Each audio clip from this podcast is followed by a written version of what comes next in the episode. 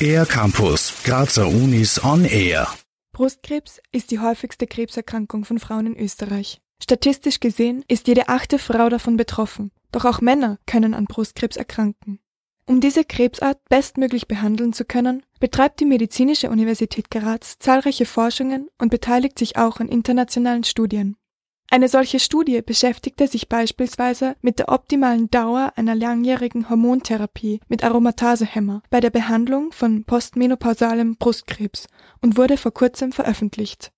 Maria Balic von der Klinischen Abteilung für Onkologie erzählt die ABCSG 16 Studie ist eine adjuvante Studie gewesen, wo wir Patientinnen eingeschlossen haben, die unter antihormonellen Therapie waren, wo wir geschaut haben, inwieweit eine Verlängerung von der adjuvanten antihormonellen Therapie Sinn macht. Wir haben in dieser Studie festlegen können, dass nur eine Verlängerung bis sieben Jahre vorteilhaft ist. Alles darüber hinaus ist mit mehr Nebenwirkungen assoziiert, insbesondere für Knochengesundheit. Mit diesem Ergebnis kann die Behandlung von Brustkrebspatientinnen also nachhaltig verbessert und ein neuer internationaler Standard gesetzt werden.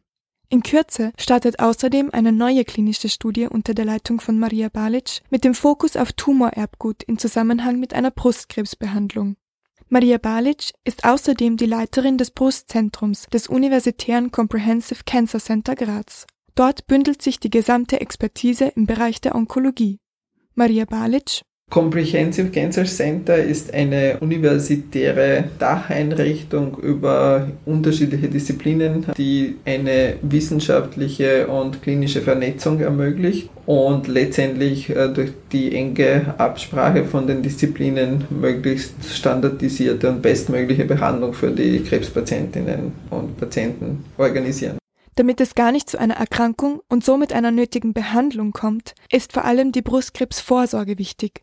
Maria Balic erklärt, welche Möglichkeiten es hier gibt und worauf auch im Alltag geachtet werden soll. Die Screening-Mammographie, die ist wichtig, vor allem ab dem 45. Lebensjahr, weil je früher die Diagnose gestellt wird, desto besser die Heilungschancen. Und ansonsten eine gesunde Lebensweise mit viel Bewegung, mit einer ausgewogenen Ernährung, mit einem Einhalten von einem gesunden Körpergewicht. Damit kann man schon auch eine gute Vorsorge machen.